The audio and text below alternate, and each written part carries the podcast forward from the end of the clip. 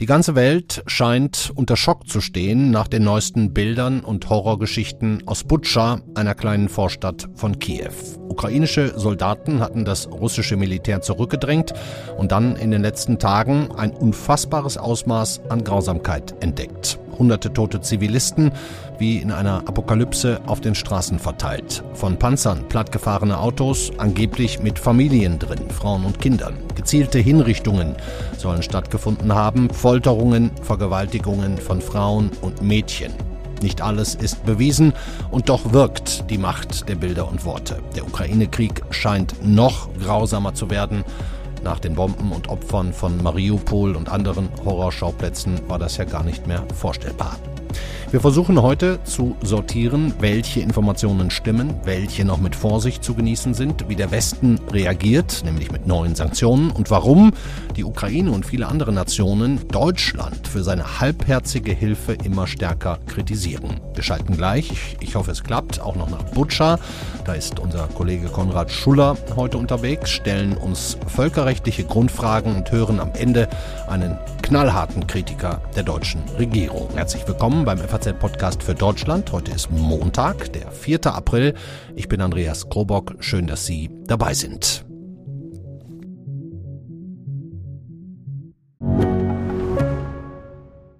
Ich bin Dr. Falk Stierkart und leite ein medizinisches Versorgungszentrum in Erlangen. Der Job als niedergelassener Arzt ist nicht unattraktiv, aber er scheitert oft schon an der Wurzel. Wenn unser Studiensystem nicht darauf ausgelegt ist, genug Ärzte in guter Qualität auszubilden, wie soll die medizinische Versorgung in Mittelfranken dann gedeckt sein? Die besondere Nähe der niedergelassenen Haus- und Fachärzte ist in Gefahr. Was die Gesundheitspolitik jetzt dringend ändern muss, erfahren Sie auf rettetdiepraxen.de.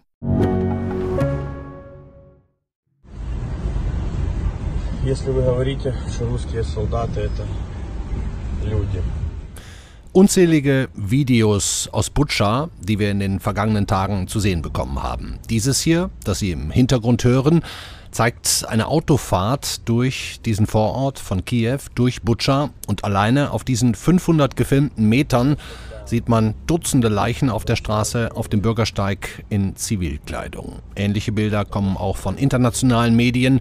Die französische Nachrichtenagentur AFP zum Beispiel war als eine der ersten vor Ort.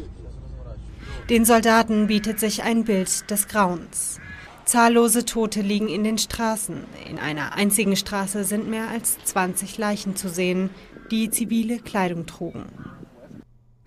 Den Link zu beiden Videos finden Sie in den Shownotes mit der Warnung verbunden, dass es nichts für schwache Nerven und auch nichts für unter 18-Jährige. Die Angaben über die Anzahl der toten Zivilisten schwanken.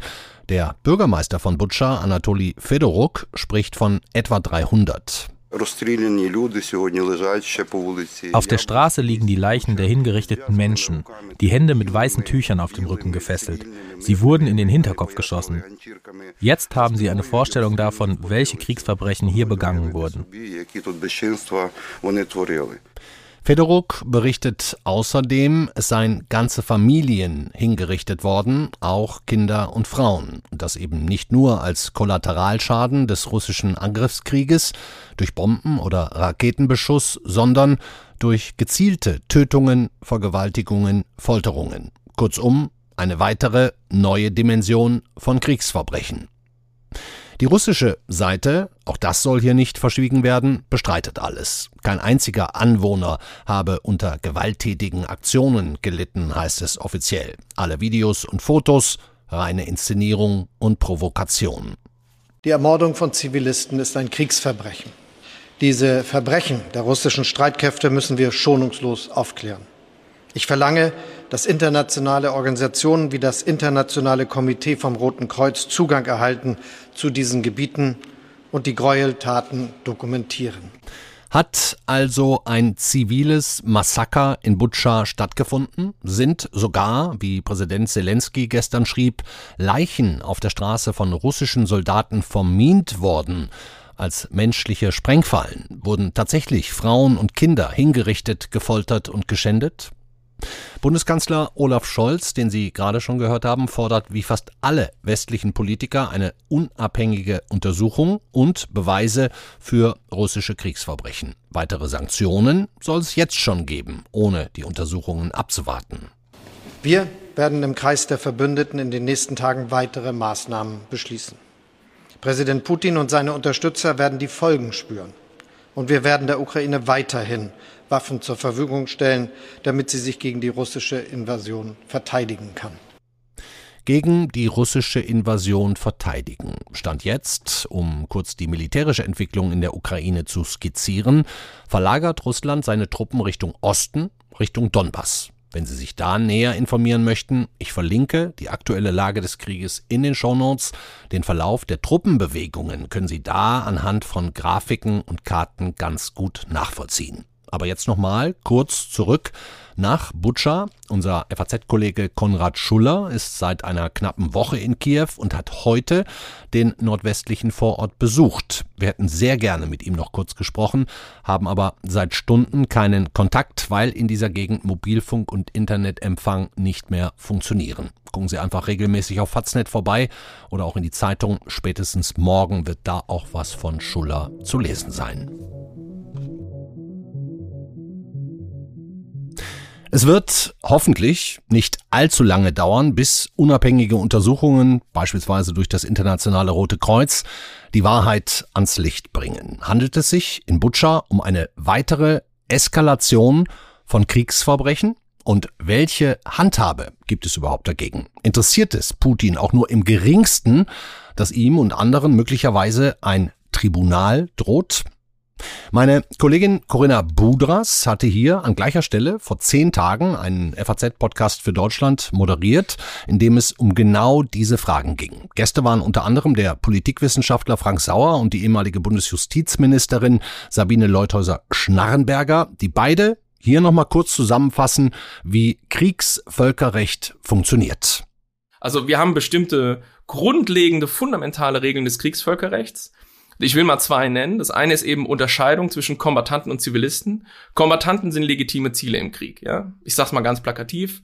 Ich darf ein Gegenüber erschießen und töten und das ist dann kein Mord, sondern das ist eben sozusagen Töten im Krieg nach dieser Regel, wenn das ein Kombattant ist. Und das andere, die zweite Regel, die, die mir vor Augen steht, ist eben dieses Proportionalitätsgebot, was eben sagt, ich darf nicht wahllose Mengen an militärischer Gewalt anwenden, sondern ich muss genug militärische Gewalt anwenden, um meine Mission zu erfüllen, um mein Ziel zu erreichen.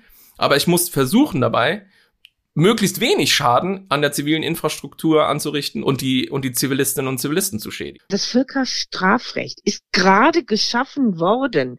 Nicht, dass mal so, wenn es alles gar nicht schwierig ist, vielleicht auch mal ein Verfahren gegen einen Verantwortlichen durchgeführt wird, sondern dass so etwas wie jetzt dieser Aggressionskrieg, mit dem eben diese Verbrechen ähm, einhergehen, nicht einfach ungesühnt bleibt. Beide Regeln des Kriegsvölkerrechts, die Sauer genannt hat, hat die russische Armee ganz offensichtlich verletzt, auch wenn sie es selber vehement bestreitet. Im Übrigen nicht erst jetzt in Butscha, sondern auch schon vorher in Mariupol und anderen Städten. Was also droht Putin, Lavrov und anderen Verantwortlichen? Zum einen verlinke ich Ihnen nochmal die Sendung der Kollegin Budras, zum anderen fragen wir sie am besten jetzt kurz selber. Hallo Corinna. Hallo Andreas. Mich interessiert jetzt mal zuallererst, wie lassen sich denn überhaupt Kriegsverbrechen stichhaltig beweisen? Ja, da muss man zurückgreifen auf das, was auch sonst in Strafverfahren an Beweismitteln vorhanden ist. Also vor allen Dingen Zeugenaussagen, aber hier auch Videomaterial, DNA-Spuren, all das. Also da wird interessanterweise schon jetzt so emsig gesammelt wie niemals zuvor. Wir hatten auch, glaube ich, noch nie die Situation, dass schon so früh in einer kriegerischen Auseinandersetzung die Strafverfahren, das Völkerrecht so eine gewichtige Rolle spielt. Wir haben es ja schon gehört, der Chefankläger des Internationalen Strafgerichtshofs zum Beispiel hat sich das genau angeguckt mhm. und guckt es sich an, ermittelt bereits, ja. Ach, die ermitteln schon, ne? Die sind schon dabei. Genau. Gegen wen und wegen was Ganz genau. Da gibt es noch keine konkreten Verantwortlichen, die sie im Visier haben. Natürlich muss es auch früher oder später gegen Putin, gegen den russischen Präsidenten gehen. Das ist ziemlich offensichtlich. Aber ermittelt wird generell erstmal im Sachverhalt. Es werden mhm. Beweise gesammelt, es werden Verantwortlichkeiten festgemacht und mhm da befindet man sich noch sehr am Anfang. Später mhm. dann, wenn es konkreter wird, wenn die Ermittlungen noch tiefer greifen, wenn es sogar zu einer Anklage kommt, erst dann müssen die Verantwortlichen konkret verbunden werden mit den einzelnen Taten. Da wird noch viel, viel Arbeit auf die zukommen. Hm, aber wenn die jetzt schon eine Weile ermitteln, dann heißt das ja im Klartext auch, dass rein völkerrechtlich die rote Linie längst überschritten ist, nicht, ja. nicht erst jetzt mit Butcher. Genau, das kann man ganz eindeutig so sagen. Also wir haben ja schon etliches gesehen, wo hier das humanitäre Völkerrecht eklatant gebrochen wurde. Wir hatten schon Angriffe auf die Zivilbevölkerung. Wir haben ja eben ja. auch gerade gehört, das ist ja das Nonplusultra, das Wichtige in so einer äh, Auseinandersetzung, dass Zivilbevölkerung verschont bleibt. Aber das ist hier von Anfang an eigentlich ignoriert worden. Wir haben sehen Angriffe auf Wohnsiedlungen, auf Krankenhäuser, auf hm. zivile Infrastruktur. Theater, ja. Ja, genau. und wir haben das auch gesehen, die Angriffe aufs Atomkraftwerk, ne? Darüber hattet ihr mhm. auch schon eine Sendung. Also ja. es gibt schon eine ganze Reihe von Gräueltaten und äh, Butcher, muss man sagen, setzt dem Ganzen noch die Krone auf. Mhm. Okay, dann sagen wir mal, Corinna, ganz hypothetisch, es gäbe Beweise für solche Gräueltaten mit Butscha, mit Mariupol etc. Wie könnte man denn dann, zum Beispiel Putin, eines Tages, weil du hast ihn gerade genannt, nachweisen, dass er solche Kriegsverbrechen entweder selber angeordnet oder zumindest billigend in Kauf genommen hat. Ich meine, der kann sich herausreden und sagen, haben, haben die, hat das Militär einfach so gemacht, habe ich nichts mit zu tun. Ja, und das wird dann auch in der Tat die Schwierigkeit sein, ne? dass man dann eben nicht nur die Gräueltaten nachweisen muss, sondern auch die Verbindung zu Putin ziehen muss. Ne? Es ist aber immerhin so, dass er diese Gräueltaten nicht konkret angeordnet haben muss, sondern es reicht sozusagen auch, wenn er sie billigend in Kauf genommen hat, also wenn er damit rechnen musste, dass das passiert und dann auch stillschweigend das hat ziehen lassen. Ne? Also im Grunde genommen, jetzt kann man schon auch davon ausgehen, so würde ich mich mal aus dem Fenster lehnen, dass man sagen kann, also er muss ja sehen, was da passiert. Und wenn er da nicht aktiv einschreitet, schon dann könnte sich eine Verantwortlichkeit ergeben. Aber man darf sich da auch wirklich keine Illusionen machen. Ne? Also wir reden jetzt hier sehr, sehr ähm, schnell davon, dass man Putin als Kriegsverbrecher brandmarken kann. Und das ist ja sicherlich auch richtig. Aber bis es dann eben zu einem Tribunal kommt, bis es dann zu einer Verurteilung gar kommt, da müssen noch viele, viele Dinge passieren. Hm, das wäre jetzt meine nächste Frage gewesen, ähm, über was für einen Zeithorizont wir da eigentlich sprechen. Ich habe jetzt gerade noch mal eben nachgeguckt, im Fall des ehemaligen serbischen Präsidenten Slobodan Milosevic, der ja wegen Völkermord im Jugoslawienkrieg angeklagt wurde, mhm. da hat es sieben Jahre gedauert, bis der Prozess in Den Haag begonnen hat. Also wir, wir reden hier nicht über Wochen und Monate, wir reden hier nee. im, im, schlimmsten Fall über Jahrzehnte. Ne? Ja, das muss man so sehen, ne? Und man hm. darf nicht vergessen, also Putin ist ja jetzt auch schon fast 70, ne? Ja. Es wird bestimmt Jahre dauern, ne? Bis man das äh, tatsächlich auch zur Anklage bringen kann. Ne? Und dann, wie gesagt, ist, schließt sich ja da noch eine sehr umfangreiche Verhandlung an. Also das ist tatsächlich etwas, was sehr weit in die Zukunft reicht. Man muss jetzt mal sehen, wie diese Dynamik, die sich aus diesen neuen Erkenntnissen ergibt, aus diese Gräueltaten in Butcher, wie die auf das aktuelle Geschehen eben noch zugreifen und wie die das verändern können. Denn das setzt sich ja neben diesen ganzen völkerrechtlichen Dimensionen auch eine ganz eigene psychologische ähm, Dimension in Gang. Ne? Also wir haben es gesehen, Olaf Scholz gestern die erste, die erste Reaktion war, wir müssen ja. unsere Sanktionen weiter verschärfen. Ne? Das ist, könnte das größere Vehikel im Moment sein, dass wir sehen, dass der Druck der Öffentlichkeit, der empörten Öffentlichkeit so stark steigt, dass die Politik vielleicht noch tiefer da reingehen muss und noch stärker sich engagieren muss in diesem Konflikt. Hm. Gute Brücke, die du mir da baust, dann muss ich das selber nicht machen, denn genau darüber reden wir jetzt als nächstes mit Ralf Füchs. Ich sage dir Herzlichen Dank, beste Grüße nach Berlin, Corinna Budras. Dankeschön, schöne Grüße zurück. Es scheint also tatsächlich ein sehr langwieriger Prozess zu werden, falls es zu einem Kriegstribunal kommt. Da können leichterhand Jahre vergehen. Aber es gibt ja nicht nur völkerrechtliche Konsequenzen, sondern viel schneller und sofort wirksam Weitere Sanktionen bzw. deren Verschärfung, wie auch schon Olaf Scholz, kommen hier einhellige Pläne der westlichen Verbündeten. Wir haben zwei Beispiele, den französischen Premierminister Emmanuel Macron und den deutschen Wirtschaftsminister Robert Habeck. Wir werden uns mit unseren europäischen Partnern und insbesondere mit Deutschland abstimmen. Ich bin für eine Reihe weiterer Sanktionen, insbesondere auf Kohle und Öl, von denen wir wissen, dass sie besonders schmerzhaft sind. Wir können also handeln. Das heißt, es ist einmal ein fünftes Sanktionspaket in der ganzen Brandweite von persönlichen Sanktionen gegen weitere Menschen aus dem Putin-Regime über technische Güter. Den Finanzmarkt werden wir uns auch noch einmal anschauen. Und was die Energiefrage angeht, die nächsten Schritte werden sein, den russischen Eigentum an der Infrastruktur, Gazprom oder Rosneft, nicht der russischen Willkür auszusetzen. Nur gehen wir so vor, dass erst die abgewogenen Schritte erfolgen und dann das weniger Gas, das weniger Öl kommt. Die fünfte Sanktionsstufe wird also wohl noch in dieser Woche verabschiedet und es werden auch weiterhin Waffen in die Ukraine geliefert. Einen spannenden Gastbeitrag hatten wir heute in der Zeitung, verlinke ich, von Ralf Füchs der passt auch dazu, der war mal Bürgermeister in Bremen und leitet jetzt den Think Tank Zentrum Liberale Moderne. Er sagt, wer einen Angriffskrieg vom Zaun bricht und ein Kriegsverbrechen nach dem anderen begeht, der darf nicht als Sieger das Feld verlassen. So, und jetzt ist er bei uns. Ich freue mich. Hallo, Herr Füchs. Hallo, Herr Krobock.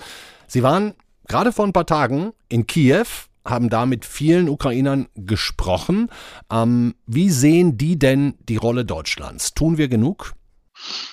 Die informierten Ukrainer, also Parlamentarier und äh, Regierungsmitglieder, Journalisten, Intellektuelle, die sehen natürlich schon, dass Deutschland gemessen an unseren Maßstäben, also an der Politik der letzten 20 Jahre, ja. sich in den letzten Wochen schon enorm bewegt hat. Und dennoch ist das äh, vorherrschende Bild, dass es immer noch zu langsam und zu wenig und es gibt schon eine wachsende Bitterkeit und Enttäuschung mhm. über die deutsche Politik. Das muss man klar sagen. Nicht nur in der Ukraine, sondern das betrifft eigentlich ganz Mittelosteuropa. Also wenn Sie mit Leuten aus Polen oder aus dem Baltikum sagen, sprechen, äh, da ist Deutschland weit von den Erwartungen entfernt, die man an eine politische Führungsnation in Europa stellen würde. Hm. Ich fand ja auch bemerkenswert, das schreiben Sie ja auch nochmal, dass es zu Beginn des Krieges hierzulande hieß, warum sollen wir Waffen liefern? Die Ukrainer haben, haben doch eh keine Chance gegen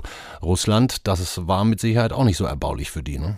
Das sitzt natürlich tief, ja, diese Unterschätzung des Widerstandsgeists der, der Ukrainer und auch ihrer Fähigkeiten. Das geht ja bis zur Debatte um die Waffenlieferung. Ja, uns wurde mehrfach gesagt, liefert uns nicht nur altes Zeug aus den Beständen der Roten Armee oder der Volksarmee. Ne? Wir können ja. auch mit modernen Waffen umgehen. Hm. Die werden kämpfen, das haben sie uns auch sehr klar gesagt. Ja, ihr habt nicht in der Hand darüber zu entscheiden, also wir Deutschen, ob wir kämpfen.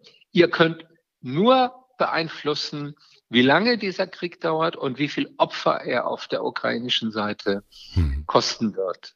Dann würde ich jetzt nochmal an der Stelle auch nachfragen. Ähm, die sagen alle, Deutschland könnte und müsste eigentlich schneller mehr tun, denn äh, da schreiben ja auch Sie, in der Ukraine wird gerade die Freiheit und Sicherheit Europas verteidigt. Ähm, was genau könnte denn Ihrer Meinung nach Deutschland mehr tun? Das sind drei klare Erwartungen. Das eine sind moderne Waffen und auch eine andere Qualität von Waffen als bisher. Also Waffen mit größerer Reichweite, Luftabwehrraketen, Raketenabfangsysteme, weil Russland mehr und mehr auf Cruise Missiles, also auf ferngelenkte Raketen, hm. äh, umstellt im Angriff auf ukrainische Städte. Das sind aber auch gepanzerte Fahrzeuge. Die Ukrainer wollen zum Beispiel Marder, also einen Schützenpanzer, um die Beweglichkeit ihrer eigenen äh, sagen, Truppen äh, zu erhöhen. Sie brauchen also einfach mal modernere Waffen auch, nicht schnell, alles Zeug, 30 Jahre genau, alt von der NVA. Kontinuierlich, mhm. schnell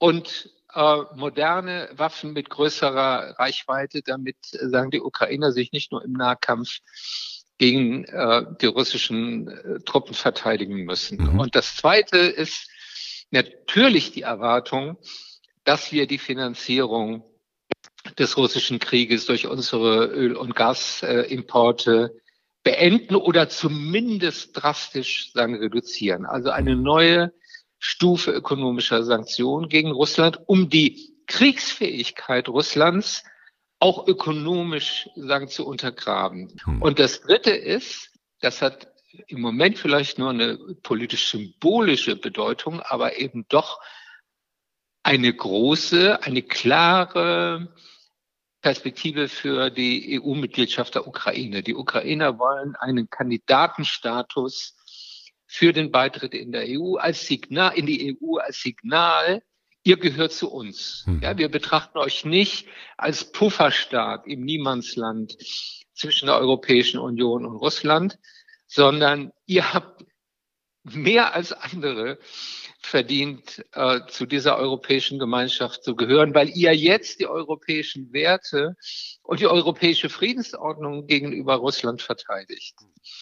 Und je mehr wir von diesen drei Punkten beisteuern, desto besser für die Ukraine und desto geringer auch das Risiko einer militärischen Konfrontation auch mit der NATO? Also man muss doch nur die Reden und Artikel von Putin, ob er sie nun selbst verfasst hat oder nicht, und die russische Propaganda im Staatsfernsehen ernst nehmen. Und da geht es immer darum, dass dieser Angriff auf die Ukraine Teil eines sehr viel umfassenderen äh, Konflikts mit äh, der NATO und dem, was sagen die Russland die westlich dominierte Weltordnung nennen. Ja, das ist auch ein Angriff ähm, gegen Europa.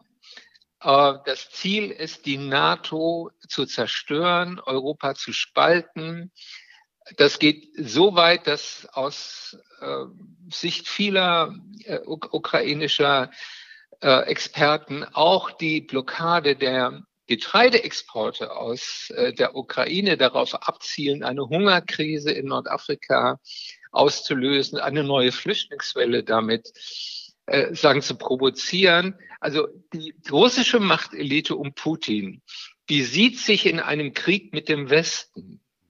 Und bei uns ist immer noch nicht angekommen, dass dieser Krieg auch unsere Sache ist. Ja, wenn Kanzler Scholz sagt, wir sind nicht Kriegspartei und wir wollen es nicht werden. Ja, es gibt gute Gründe, dass die NATO nicht in eine direkte militärische Konfrontation mit Russland geht, aber das heißt nicht, dass wir nicht Partei sind hm. in äh, diesem Krieg. Ja, und das ist diese, diese Dramatik und auch die Dringlichkeit, Putin jetzt in der Ukraine zu stoppen, bevor er weiteres Unheil anrichten kann, die ist in der deutschen Politik noch nicht angekommen. Hm. Würden Sie, wenn Sie es entscheiden könnten, die Brücken nach Moskau aus deutscher Sicht abbrechen? Ja, Putin hat sie doch längst abgebrannt. Ja, mit diesem, also mit dem, einem Angriffskrieg, einem unprovozierten, willkürlichen Angriffskrieg auf sagen, ein Nachbarland, das gleichzeitig gegen die Prinzipien äh, zielt, mit dem, über die wir uns mit Russland in den 90er Jahren verständigt haben. Ja, die gleiche Souveränität aller Nationen. Hm. Alles das wird jetzt über den Haufen äh, gerannt. Und es ist unvorstellbar, dass wir zu irgendeiner politischen Normalität mit diesem Regime zurückkehren. Dankeschön, Ralf Füchs vom Zentrum Liberale Moderne. Danke Ihnen sehr. Gerne.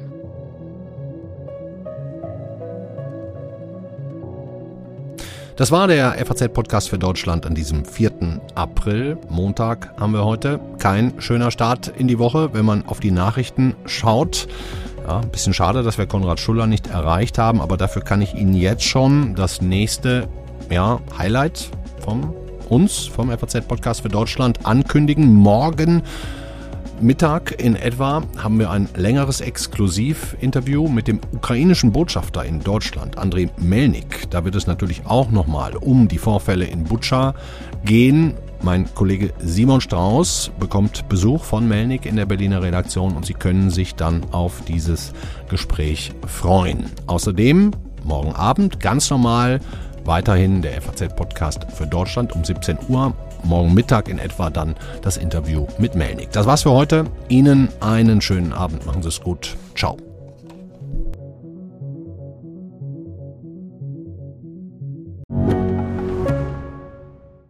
Ich bin Dr. Robin John, Allgemeinarzt in Schönebeck. Das ist 15 Kilometer von Magdeburg entfernt und trotzdem zu weit, um hier Nachwuchs zu finden. Immer mehr Praxen im Salzlandkreis bleiben unbesetzt und Patienten haben lange Wege und noch längere Wartezeiten. Das muss sich ändern.